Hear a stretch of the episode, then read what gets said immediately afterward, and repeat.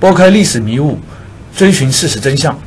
各位网友，大家好，我欢迎光临和讯读书频道视频聊天室，我是主持人雷天。今天是和讯读书中国现代史系列访谈的第一第一场，我们非常荣幸的邀请到中国现代史专家杨奎松教授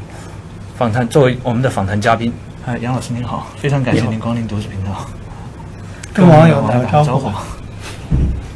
不知道对哪儿打招呼。对，呃，那么我们今天要访谈的主题是有关一九二一年到一九四九年这一段时期内的国共关系史。因为杨老师最近的一本新著《国民党的联共与反共》，呃，这本书它清晰地梳理了这一段历史，根据详细史料对很多重大历史事件做了重新解读。呃，和我共同主持这场访谈的是博客中国网的王飞。呃，你好，他将网友大家好。呃，他将负责这次访谈的网友提问部分。呃，这次的访谈将由和讯网与博客中国网同时进行文字直播。呃，那么杨老师的每一本史学著作出版都会呃受到学界和读书界的广泛关注，这一本当然也不例外。呃，也敬请各位网友关注。呃，杨老师，那我就现在，好的，我们先先那个在这个在这个和您访谈这个国民党和国民党的联共与反共之前。呃，我想先问一个问题，因为去年九月份的时候，我我那个曾经访谈沈志华教授，他他说他治中国现现代史的目的，就是想把过去以为了解，呃，但是实际实际上现在看来不了解的事情重新弄清楚，呃，他觉得这样就没有白活。那么您觉得您做中国现代史的目的是是什么？嗯，我想当然这个可能也是目的之一。就是对于我们过去所经过的历史本身，应该有一个反思，呃，应该有一些反省。那么，过去历史究竟是怎么回事？情？那么，因为我们过去了很多年，嗯，今天再回过头去了解那个历史的时候，其实是很困难的。不是说，嗯，我们可以很容易的像看电视那样，看一个电视剧就可以把过去的历史过程搞清楚。那也不是说通过教科书可以把很多事情弄清楚。那么，历史被淹没在。各种各样的嗯尘埃之中，所以从这个意义上来讲，我们希望通过专业的这种嗯训练，那么能够把过去的很多历史把它弄清楚。弄清楚的目的，那我想不是单纯的为了弄清楚而弄清楚。从我来讲，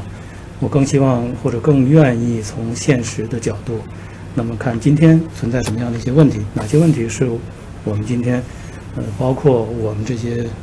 老师们或者知识分子们，或者说一般的老百姓都很关心的问题，那么关系到今天的现实当中的问题，也关系到未来可能存在的一些发展的呃方向的问题。那我们希望能够回顾历史，那么通过揭示历史的真相，了解过去历史是怎么走过来的，总结一下过去的一些历史经验，那么也揭示一些过去历史当中的，那么在今天看来，呃，应该是教训的问题。那么通过这样的一种方式，呃，尽可能的把历史和现实结合起来，那么回答呃我们自己关心的问题，也回答呃网友们也包括许多的读者所关心的问题。那么我想这是我的一个基本的一个考虑。啊，正如您所述，呃，要了解中国现在的现实以及现实中的存在的一些问题，我们可能要追溯到。啊，历史当中，可能中国，尤其是中国近现代史这一两百年间的历史，对我们了解现实尤其重要。就好，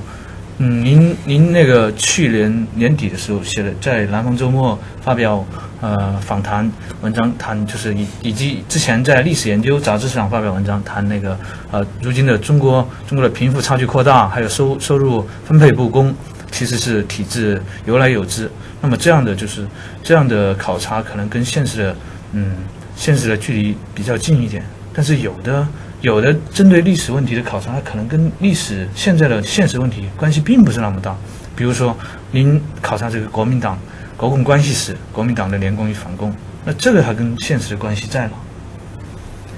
我想，其实今天很多现实当中存在的问题，那么跟过去的历史都有非常密切的联系。那么，国民党的历史，国民党为什么从大陆最后，嗯？退到台湾，那么他的失败是怎么来的？他在跟共产党的较量当中，为什么会从强到弱？那么经历了一系列的各种各样的变化。那么他，的这个历程是怎么回事。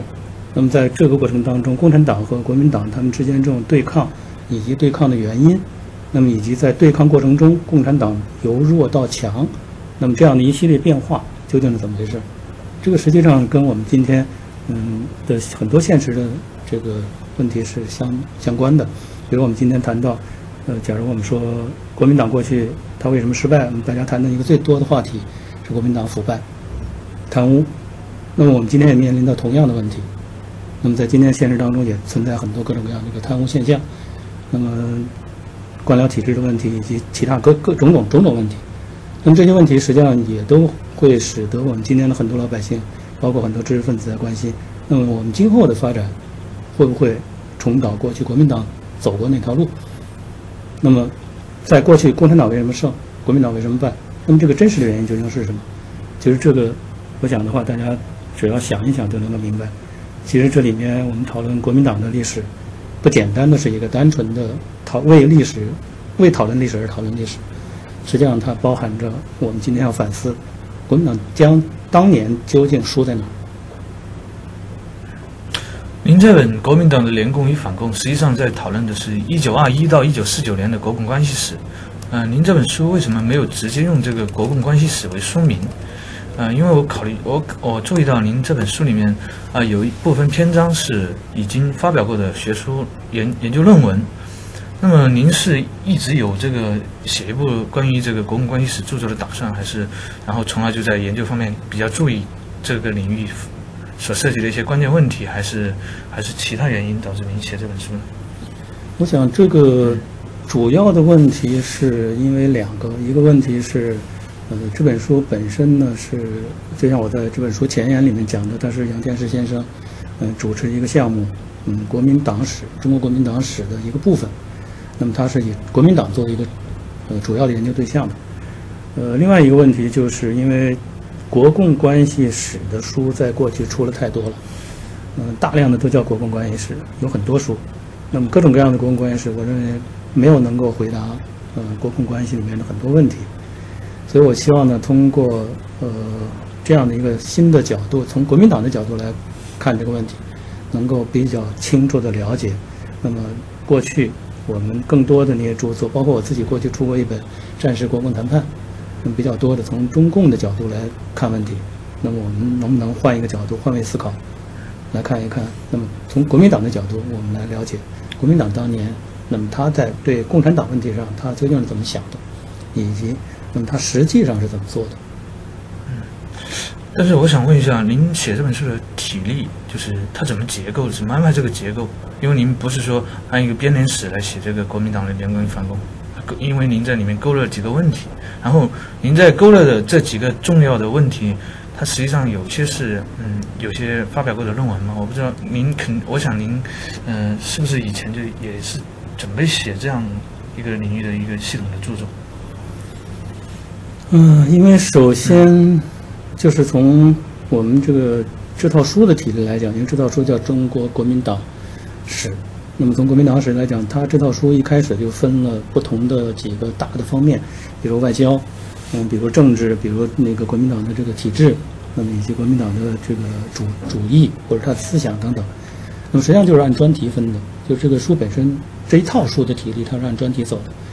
那么我这个书呢，基本上也是按照这一套呃体例出来的，就是它是呃以在某一个方面的，比如说在跟共产党关系问题上，那么我是嗯从一些专题角度来进行探讨。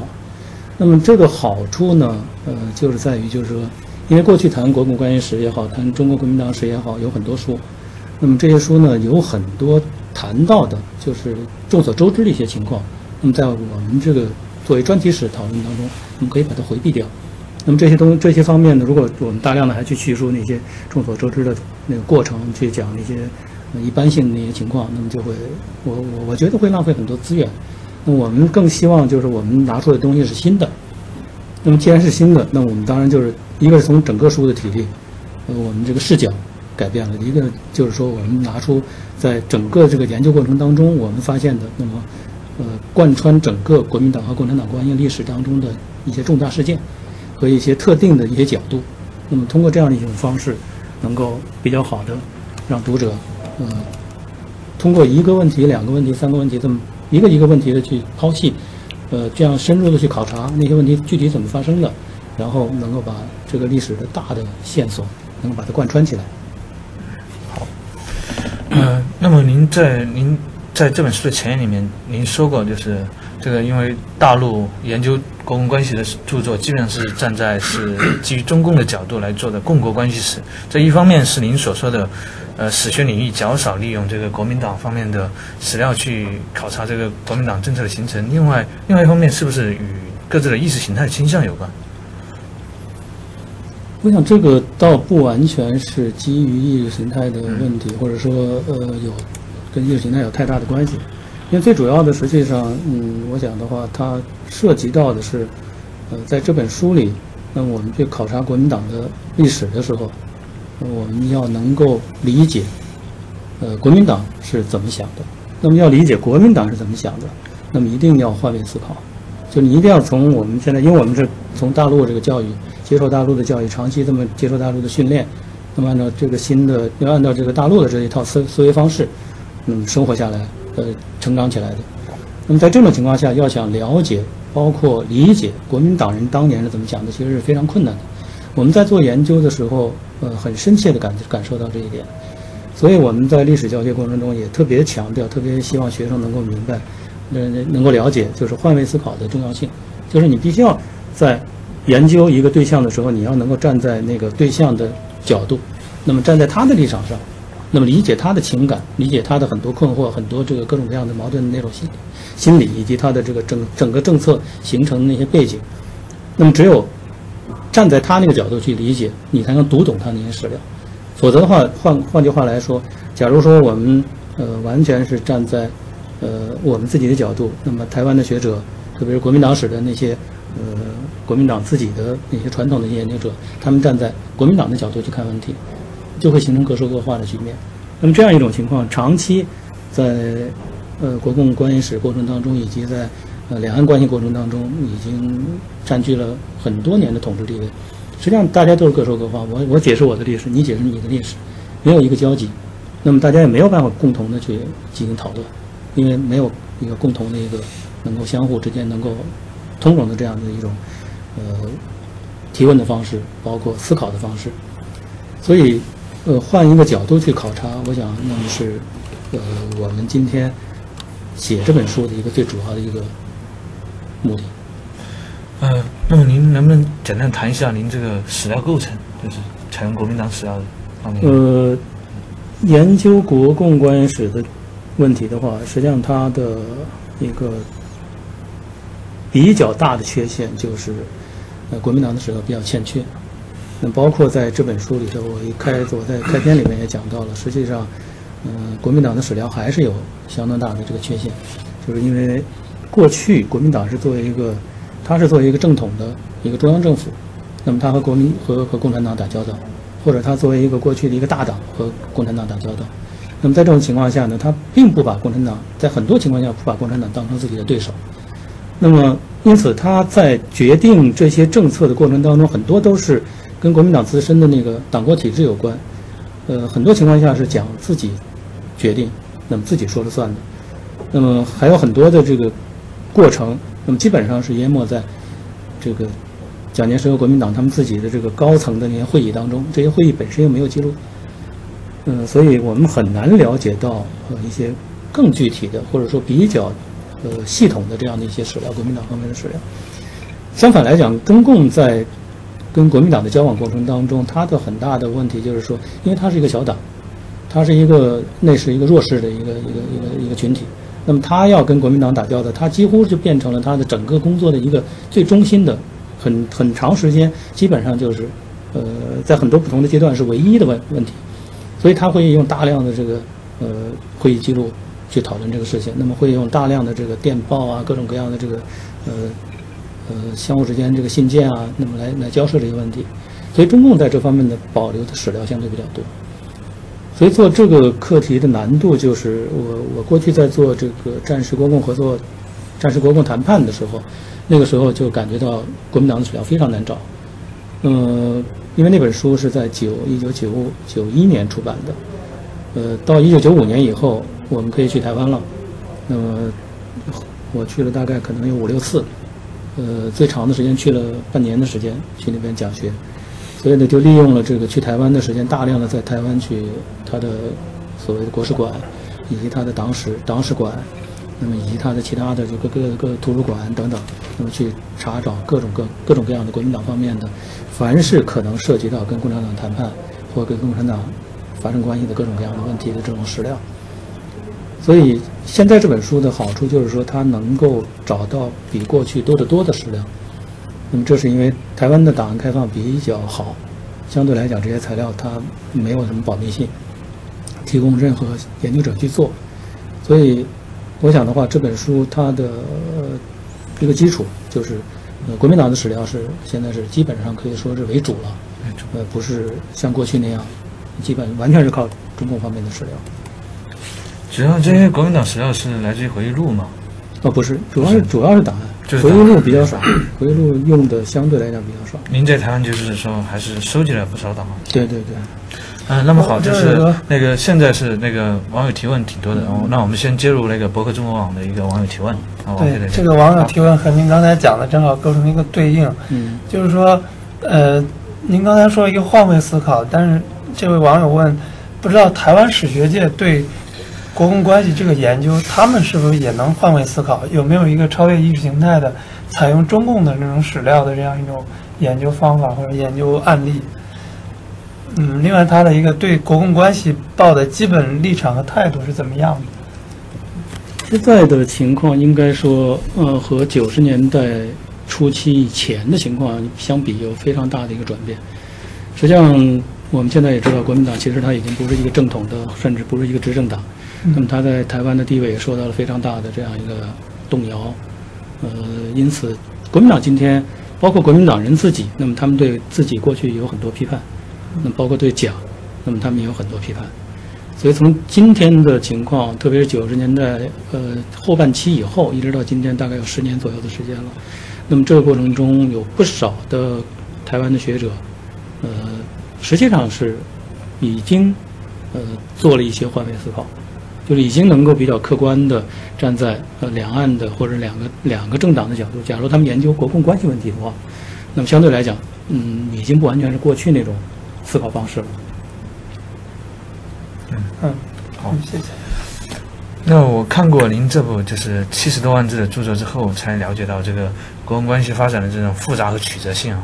啊，因为国共策略的很那个制制定与太多太多的因素有关了，就是包括共产国际和苏联，还有美国、日本等等，他们对华的对华策略，还甚至关键人物的性格都需要考虑。毛泽东、蒋介石、孙中山，当都这些这些都肯定要考虑。而且您好像也比较重视这方面人对于人这些性格方面的分析，这个书里面。嗯，那么我想请教您，就是从那个孙中孙孙中山。他以实用的态度来制定联共政策，他是要宣传他的三民主义。嗯，那么到孙中山去世以后，那个蒋介石和汪精卫，他以这个联共和反共的路线之争，实际上来作为那个权力斗争的手段。那么从何从什么时候开始，这个国共才真正的水火不容起来？我想，如果单纯的讲水火不容的话，那肯定是一九二七年以后。嗯，所谓大革命失败之后，或者说国共关系第一次国共合作破裂之后，呃，那个当然是呃一个比较典型的一个事件。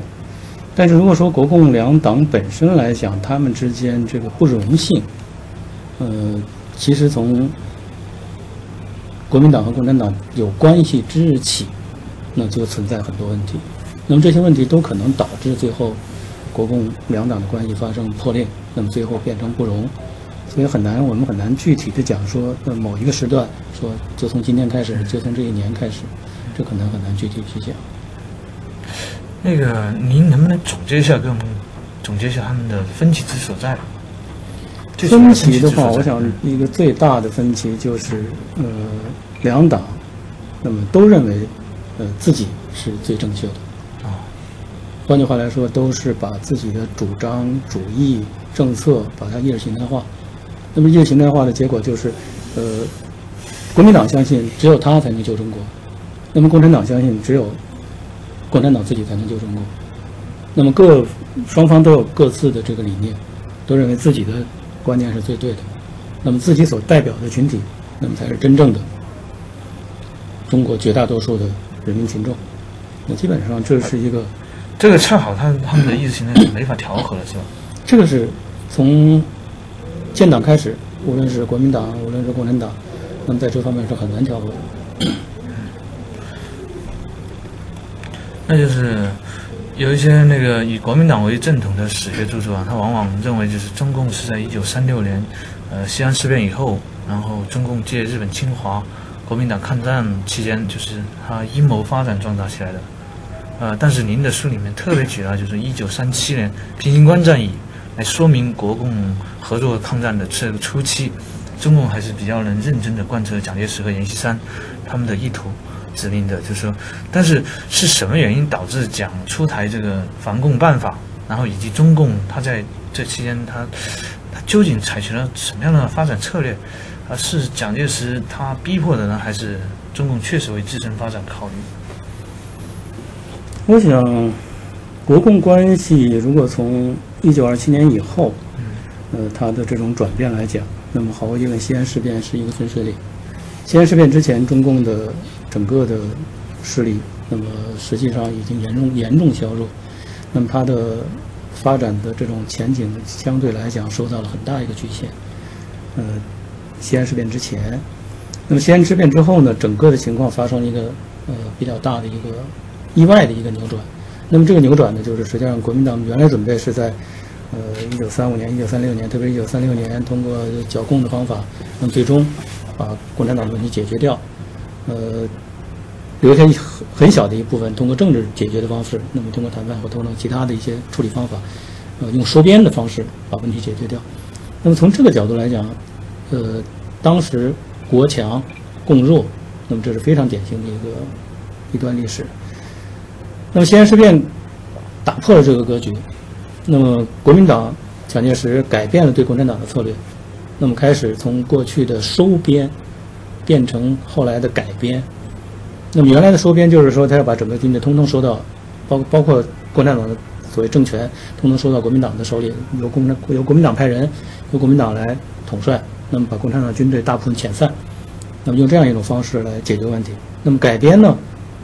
它的最大的本质的区别就是，共产党实际上保存了他的政权，保存了他的军队。尽管这个军队、这个政权其实当时非常弱、非常小，但是毕竟是保存在中共自己的手里。那么，只是换了，呃，他的这个，比如说领章帽徽啊，换了这个上面这个，比如原来是苏维埃政府，现在换了国民政府啊。那么，军队红军改编成了这个国民革命军啊，整个整个形外形改变了。那么，它的形式上好像出现了变化，但实际上它已经，呃。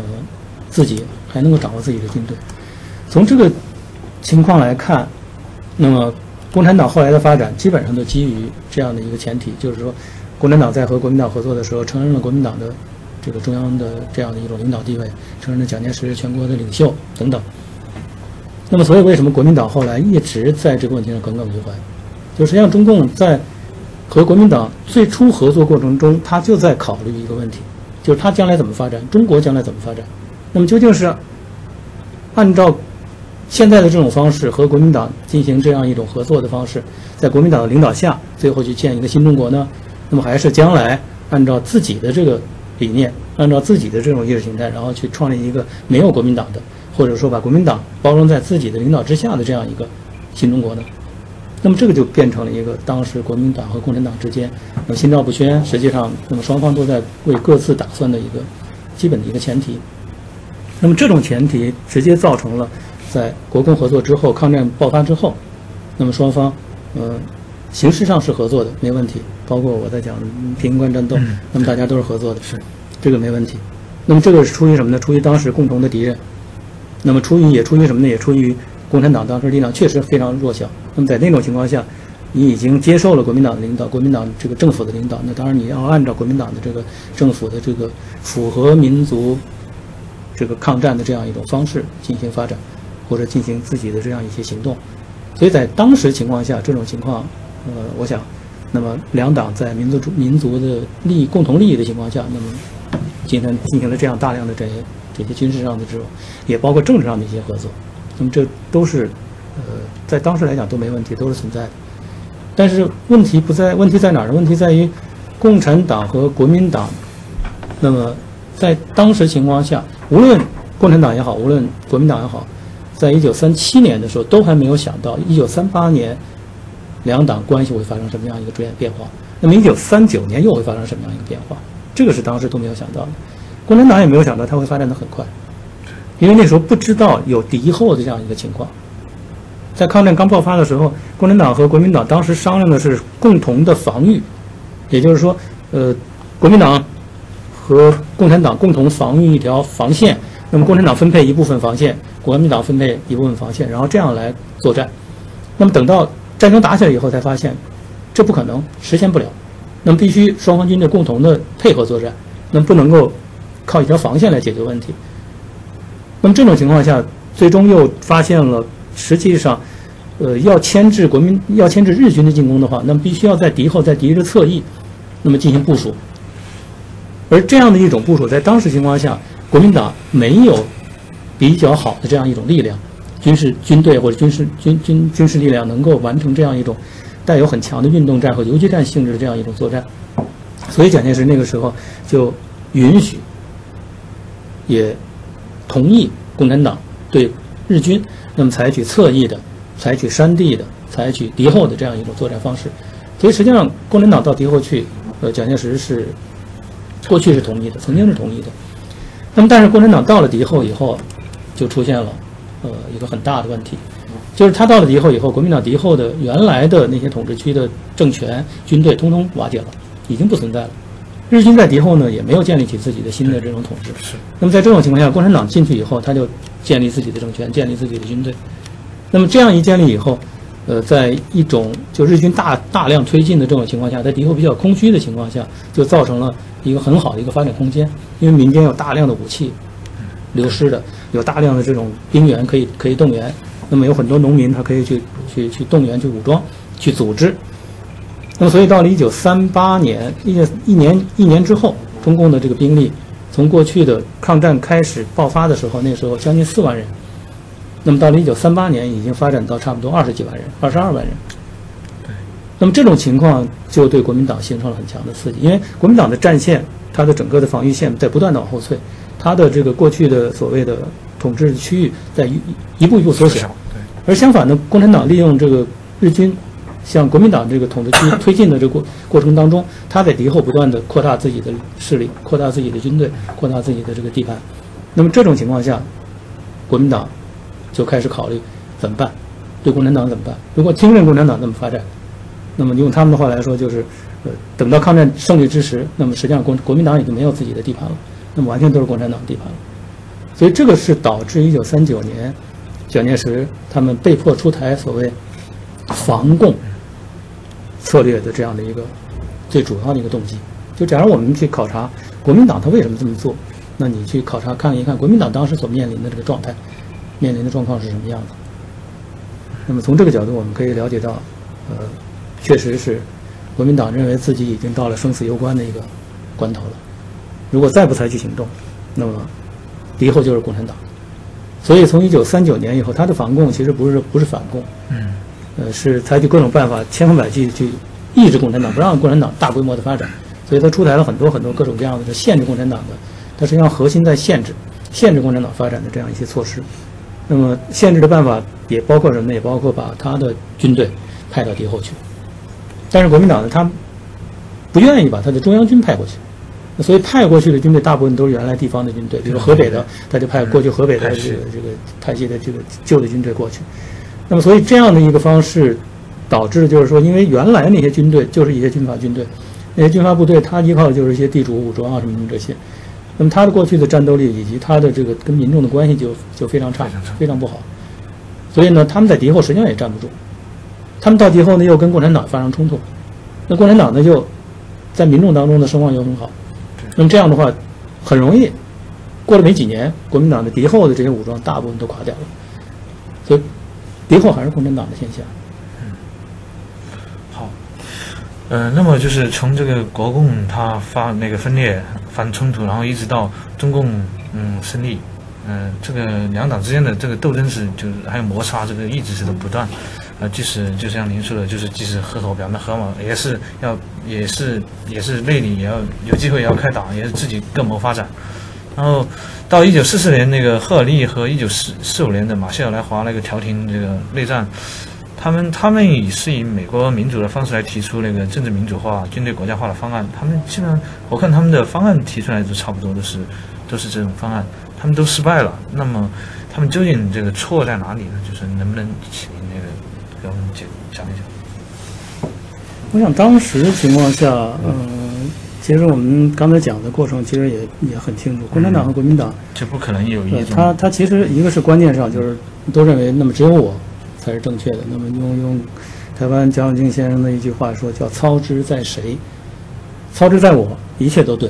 那么操之在你，一切都错。”那么同样对对共产党、对国民党这个这个话题是一样的，就他们都这么都是这么一种观念。那么这种观念下，那么你想抗战胜利以后，国民党当然认为他是当然的这个呃中央政府。那么你共产党无论你在敌后发展成什么样，你当然应该服从我中央政府，而且他是千方百计的要要要控制你，不让你和我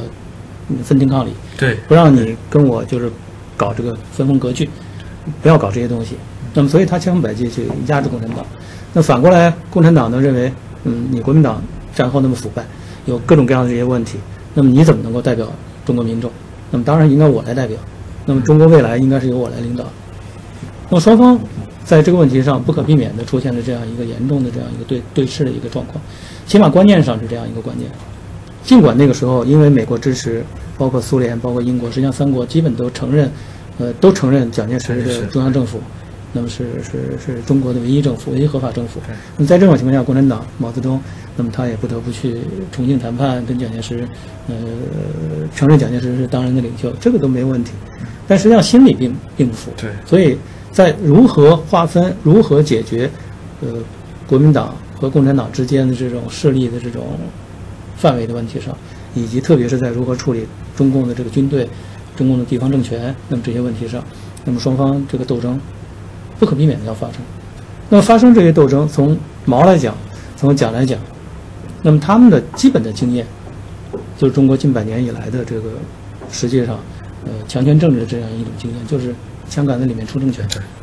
那么既然用枪杆子来解决问题，那么毫无疑问，你政治民主化也好，军队国家化也好，你很难实现。对，你提出来可以，在国际的压力下，在国际的干预下，在美苏没有爆发冷战的背景下，如果世界几个大国都采取一致的态度压共产党，那么像当初一九四五年，法国、意大利、苏联帮着英国、美国共同压法国共产党、意大利共产党那样，那么这个问题可能能解决。但是由于一九四六年以后，特别是一九四七年以后冷战爆发，美苏关系破裂了，苏联不愿意看到美国单独控制中国。那么在这种情况下，呃，中共和国民党之间的关系，那么就变成了美国和苏联的关系。那么既然共既然苏联不愿意看到美国单独控制中国，那么最终的结果，他一定会从帮助中共。呃从从各种角度千方百计的帮助中国。好，呃，那个正好网友提问这个方面，对，网友提了这样一个问题，就是说共产党，呃，以这个四五年的一二一这个惨案为例，呃，嗯，谈一下这个共产党对学生运动这样的领导的形式。另外还有一些就是包括这个左联这样一些文艺团体，他们这种领导是一些就是说这个意识形态上的影响，还是说有一种组织化的具体的影响？我想，一九四五年的时候，那个时候共产党在国统区的这样的一个地下组织的活动，其实还不是特别的强。呃，它还在一个恢复和发展的过程当中。因为中共在抗战期间，它南方的呃地下党曾经被严重的破坏。呃，所以实际上一二一运动从本身来讲，从就是从这个当时西南联大。呃，自身的和国民党之间发生的关于民主问题的这种冲突，呃，战后和平问题的这种冲突，那么这种冲突从今天看到的材料来讲，还不是由上面，比如说从中共中央这么直接一步一步指导下那么发动起来的，呃，带有很大的自发性。那么中共当然它的组织，它的呃外溢的外围的组织，那么参与了这个运动的推动和领导，但是不是一个直接的这样一种领导。那么左联呢就比较早了，左联的问题不是抗战的问题，实际上是三十年代初期的一些问题。那么那个时候的呃中共也没有对左联采取一种就完全的一种组织领导的方式，实际上是还是在很大程度上有有一种就是党员或党的一些文艺的工作者在其中起作用，那么使他呃能够在上海的文艺范围内在。发挥一个比较左翼的这种促进的作用，类似统战性的这样。呃，那个时候其实三十年代那个时候统战工作基本上是瓦解了，基本上不存在。就三十年代早期，所以那个时候其实，嗯，统战工作也也不能看，不能就是左联也不能看成是一个统战性的工作。嗯。那我那我问一个，就是大家现在是最关心的问题，就是有关国民党为为什么会败退的？嗯，因为您在这本书里面分析了这个，呃，中共战胜国民党的重要法宝，它不在于中共的情报战，在于啊，在于那个中共的策反工作。但是这个策反工作之所以取得这么重大的成功的原因，它也正在于国民党的许多军官对蒋介石政权的腐败彻底失望。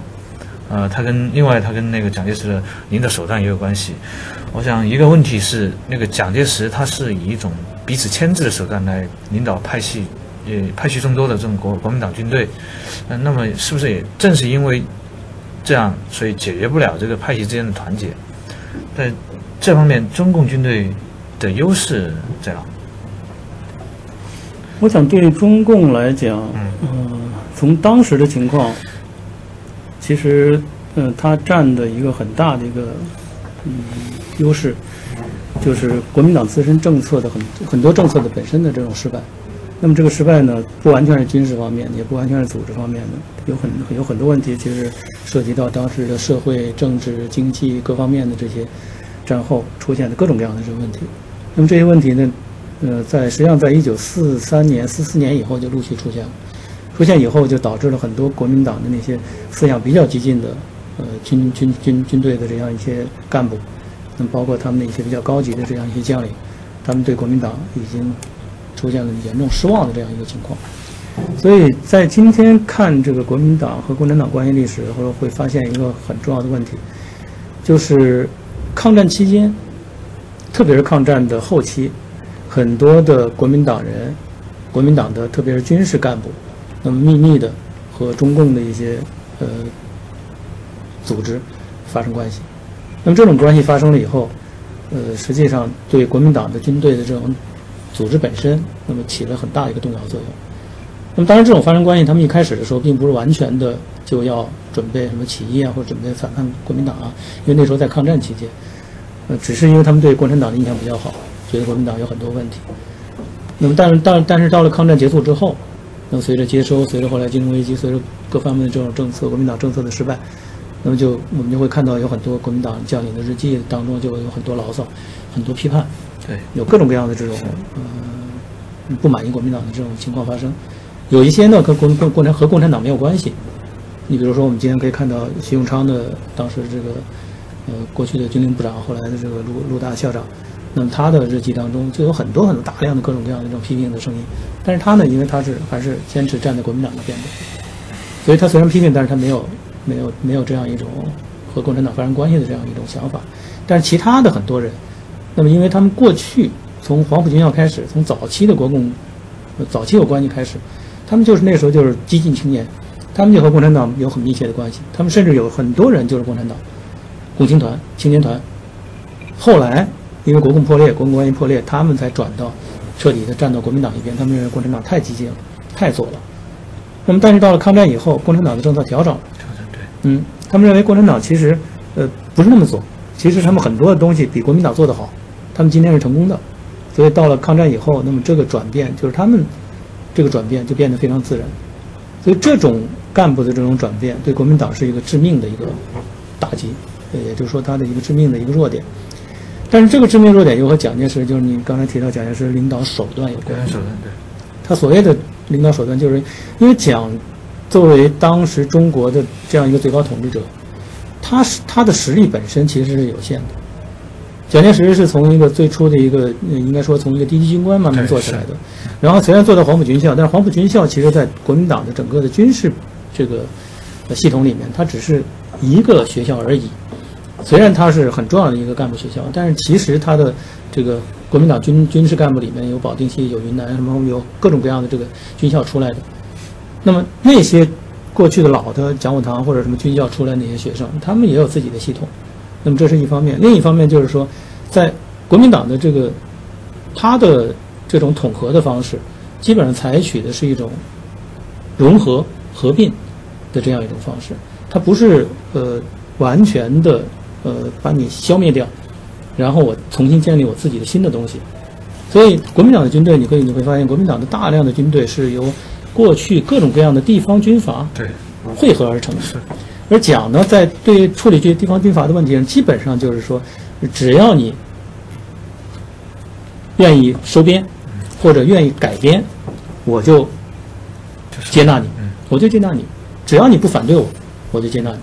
那么这样一种方式的结果，导致的就是说，他的军队里面其实大家都叫国民党，大家都宣誓加入国民党了，但实际上很多人他对国民党其实没有没有感情，也没有太多的这种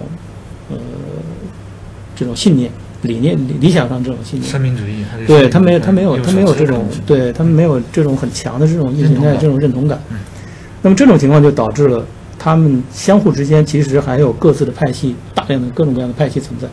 那么派系存在的情况下，蒋介石采取的办法又是，那如果你有有离异的这种倾向，有这个不服从中央的这种倾向，我就通过呃其他各种各样的政治的，包括经济的，包括其他一些手段，然后我千方百计的去削弱你，然后呢，最终把你的军队变成我的军队。他就用这么一种方式，而这种方式呢，实际上就恰恰造成了很多地方派系的不满，因为他们认为你蒋介石在嗯。消除异己，对，呃，比如通过作战的方式，通过其他的方式，然后千方百计把我把我消灭掉，把我削弱了，然后把我的军队吞掉。那么，虽然很多人在这种背景下服从了蒋介石的这种呃方式，那么最终委曲求全的保存在国民党的军队当中，呃但是实际上他们内心离心离德。那么这种情况对后来国民党的这个瓦解起了非常大的作用。所以我们今天看解放战争时期的军队的大量的国民党军队大量的这种战场叛变、战场起义、那么战场投降等等，实际上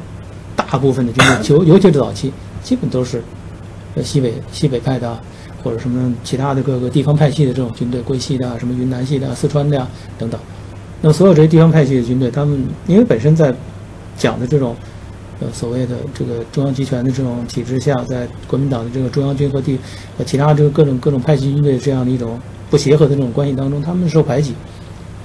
所以一旦强势的力量出现，那么他们就认为在很多方面符合自己的一些想法，那么这些军官就会成为叛变的或者说背叛的这样一个代表人物。嗯，我本来是想问中共军队他在这个意识形态方面的组织，然后贯彻啊方面，他如何用意识形态来统一他的军队？这样，但是好像这是一个比较庞大的问题，是吧？对这个这个问题太太太庞大太复杂，对对对。那我就问问另外一个问题吧，就是因为蒋介石，因为您这本书里讲了，就蒋介蒋介石，呃，国民党他垮台了，主要一个原因是他的政治的贪污腐化太过贪污腐化。但是，呃，您也书上也写，蒋介石他对这种贪污腐化是无动于衷的。虽然就说这个，虽然这个历史不容假设，但是我想，我想请问你，如果如果当时没有共产党，就是在严重这种通货膨胀，然后贪官污吏又横行无忌的这种一党专政之下，这蒋介石的国民党政权是否还能维持下去？我想这是一个很关键的问题，这个假设我想这个假设本身呢，它当然首先第一个是假设它不存在，是不存在。呃，另外一个就是说，如果我们从这个角度，即使我们从这个角度来考虑问题的话，呃，它也会呃有另外一个假设存在，嗯。就是因为你没有一个对立面，你没有一个和你挑战的这个势力，嗯。那么作为民众来讲，他没有一个分辨的这种可能性，比如说，呃，还有一个更好的可以去替代你，嗯，你比如今天在西方社会里，他会搞这个民主选举，民主选举它至少有两个党，那么他我这个党我觉得你不好，你你你你太过火了，那么我把你选掉，我可以投票投另一个党，民众可以选择另一个党。中共和国民党在战后的这种斗争当中，其实民众的这种选择也是非常明显的。共产党给民众好处，对嗯，民众发现共产党比国民党好，那么最终实际上他很大部分人倒向了共产党，特别是知识分子。对，那么从这个角度，你可以看到，假如说没有一个对立面的话，那么即使存在严重通货膨胀、存在贪污、存在各种各样的很很很很很难接受的，我们今天看起来很难接受的很多问题，但是蒋介石的国民党政权也未必能够很快的垮掉，这是第一。第二就是，即使在那样一种情况下，因为没有挑战，没有对立面出现，那么所以作为蒋介石的这样的一种呃政权本身来讲，那么他也不会听任贪污腐化，听任通货膨胀那么严重的持续下去没完没了，也不可能，因为他会把更多的精力转到经济上来，转到这个自身整治上来。实际上，国民党在后期四七年以后也也在考虑这些问题。对那么他也在召开各种会议，特别是到台湾以后，也在整治自身的这种腐败的问题，也在整整，也在这个整顿自己党的干部队伍的问题等等。那么也在做一样。那主要是原因，当时之所以蒋介石，您的意思是，蒋介蒋介石当时之所以无动于衷，主要是因为他面临的重大军事问题，是吧？对啊因为因为他第一考虑是军事问题他有一个有一个严重的一个挑战对象。他并没有去考虑这个军事问问问题之所以原因之所以也出出问题失败的原因是是因为他的领导，是因为是因为这个贪污腐化，是吧？呃你不能说他没有考虑，他其实他在很多谈话当中他也提到了。提到，嗯，提到了，但是呢，他不能把它作为一个中心问题来谈，所以别人跟他提这些问题的时候，他会不屑一顾的是认为这些问题并不重要，重要的问题先把共产党打败，嗯。打败共产党以后，我们回过头来再解决这些问题。那实际上他变成这么一种思维逻辑。那好，那个那那我们再接入一个网友提问吧，嗯，好，这网友说，嗯、能否请您谈谈党这个概念对孙中山、蒋介石和毛泽东各自意味着什么？你想党本身来讲，呃，孙中山有一句有有有一个很典型的一个说法，就是他认为，呃，人是分成这个先知、嗯后知和不知三个部分。那么所谓先知，就是比如像孙中山这样的人，他们是一种先先知先觉的人，他们对很多这个为中国未来或者世界未来的发展的一个趋势，呃，走向，那么他们有一个很强的一种预见性，所以这些人呢，他们天然是做领袖的。那么同时呢，还有一部分是后知的，就是他们虽然没有那样一个聪明，没有那样一个才智，没有那样一种训练，但是他通过学习，通过跟着这个领袖，通过呃从先知那里得到呃很多启示，那么他们能够很容易的去呃变成一个呃先知的这种政策的执行者、理解者和嗯民众的组织者，所以党实际上是建立在这样的一个先知和后知的这样一个基础上，那么是以这样一个最终能对大多数的不知不觉的这样一些人，也就是说大多数这个浑浑噩噩的这些民众能够对他们起作用，那么是党的这个这样一个机体，那么可以发挥这样一个很重要的作用。所以实实际上从孙中山来讲，他是理念上他大概有这么一个系统，嗯所以他把党看成是一个就是实现他的理想的一个工具工具，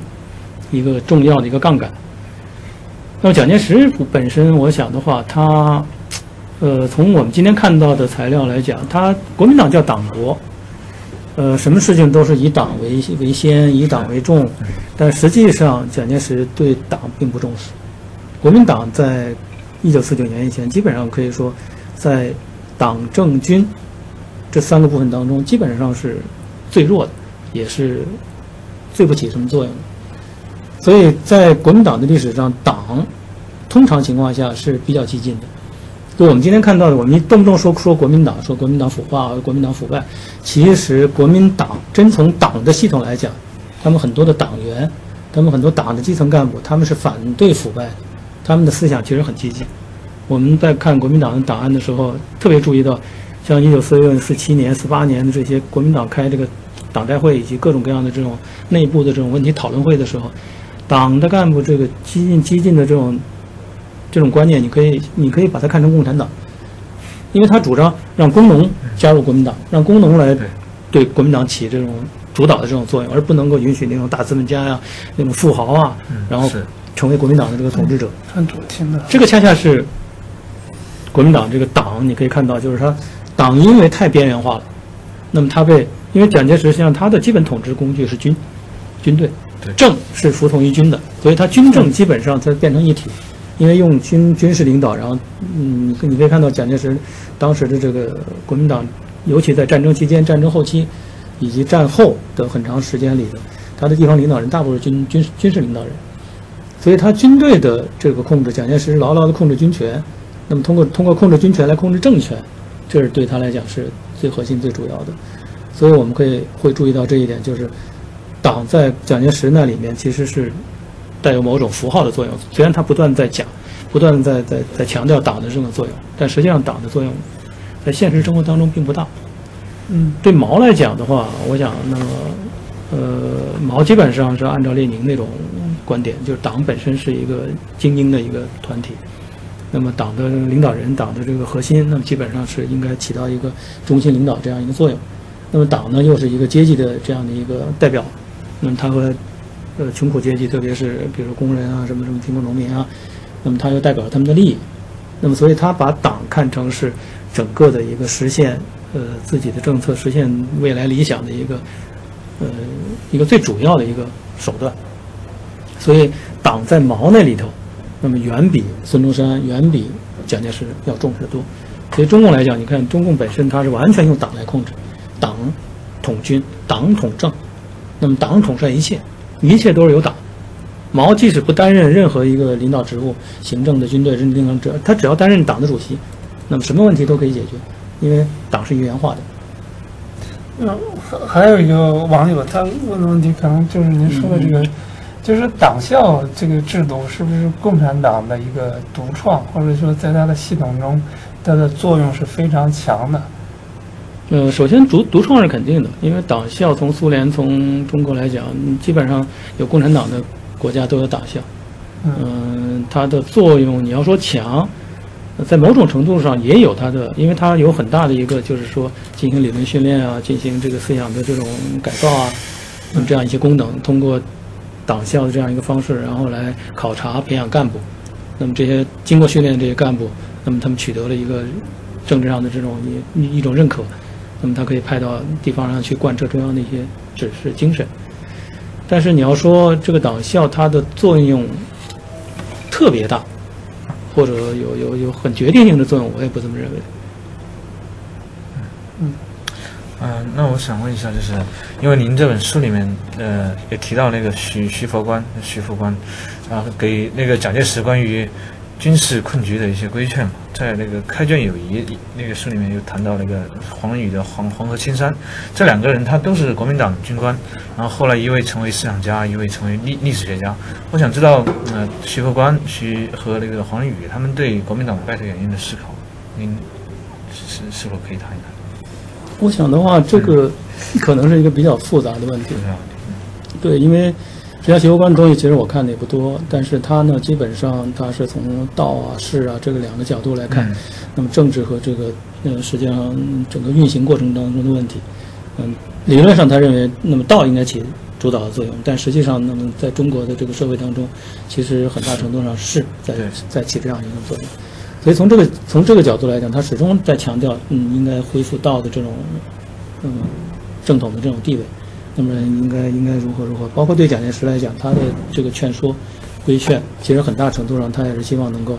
呃，从传统的这样的一种方式，很儒家，嗯，很儒家的这种方式，传统的这种方式来解决问题。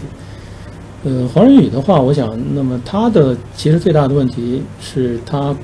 经历过过去国民党失败的那个历史，然后在美国受过很长时间的训练，那么回过头来再看共产党建国以后的一系列作为，那么他对这个国民党、共产党有一个比较，所以他是国民党人，国民党的军官，而且实际上他在很多思想理念上是或者说很还是很同情或站在国民党的角度去考虑问题，但是呢，他因为经过了这样一些比较以后，经过这样一些训练以后，所以他的态度比较客观。对，因为那个，那么就是关于这个公共关系史的这个讨论就告一段落，暂时。因为那个您的去年这一有一本书，那个叫《开卷有益》，就是这一本，嗯呃，就是得到了那个广泛关注嘛，也是读者。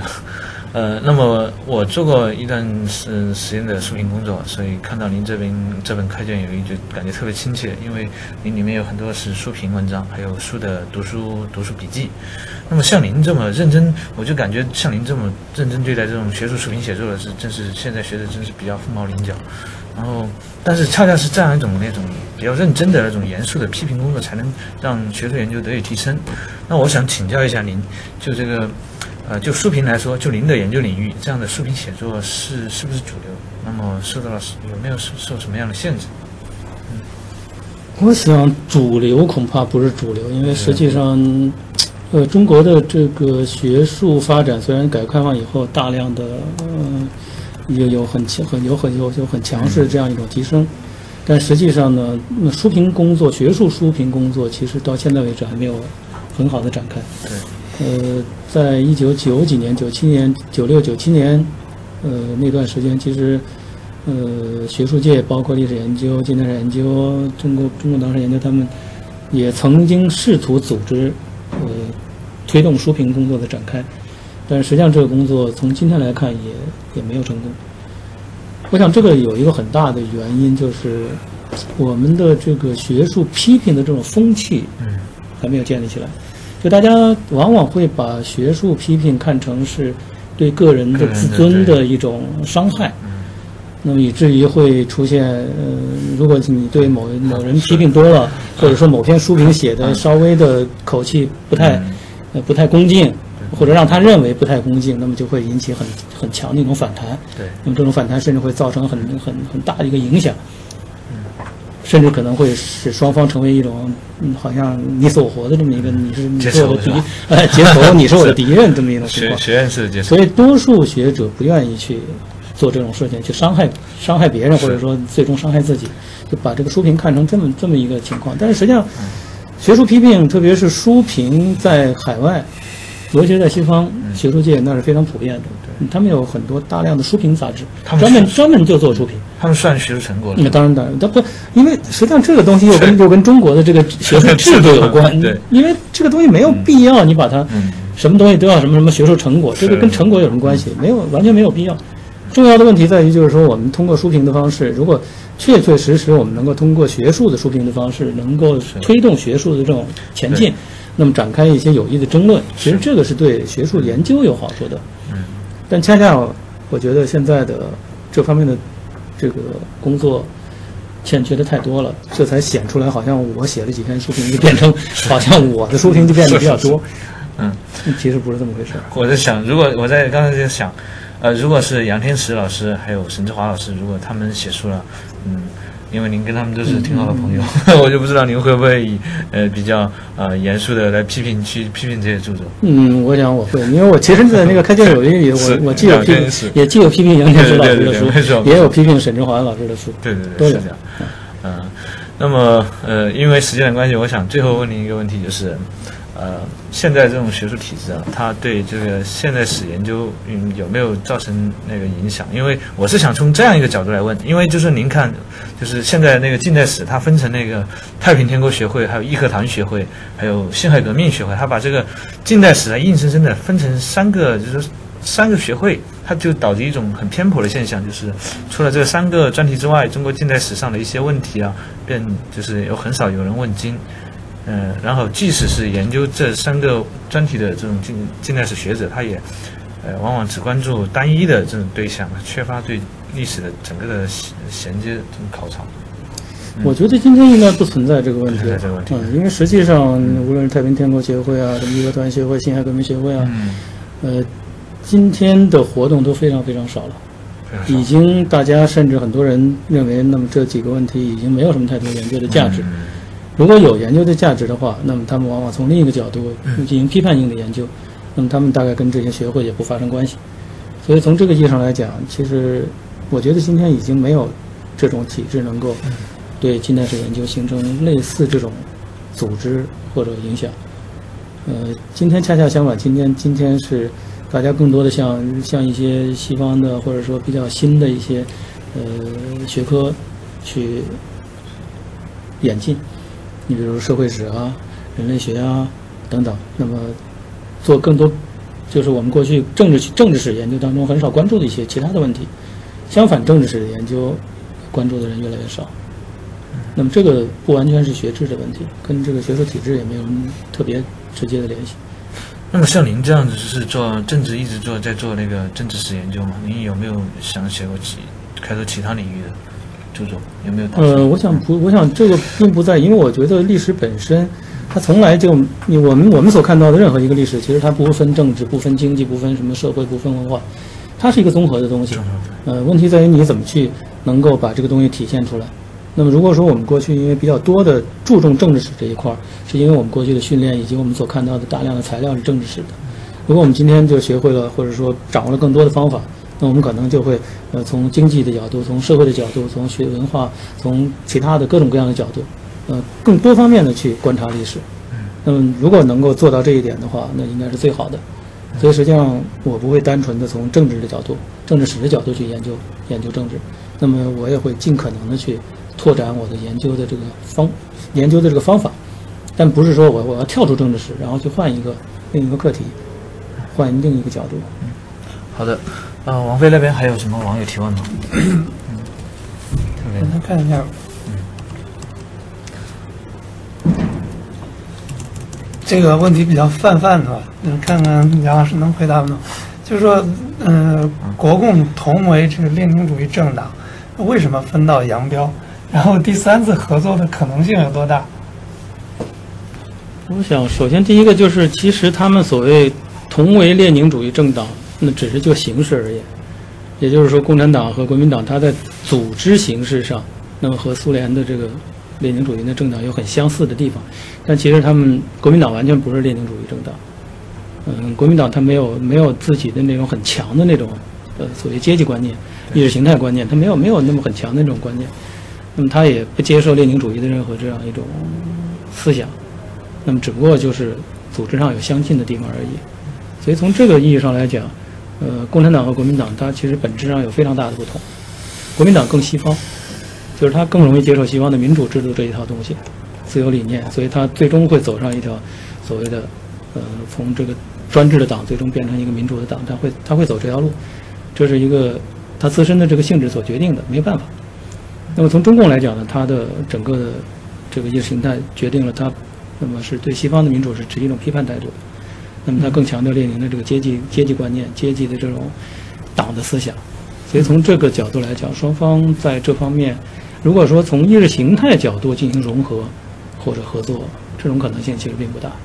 啊，嗯。但是如果从另外的角度，比如说都是中国人，或者从民族主义的角度，那么随着两岸关系的改善。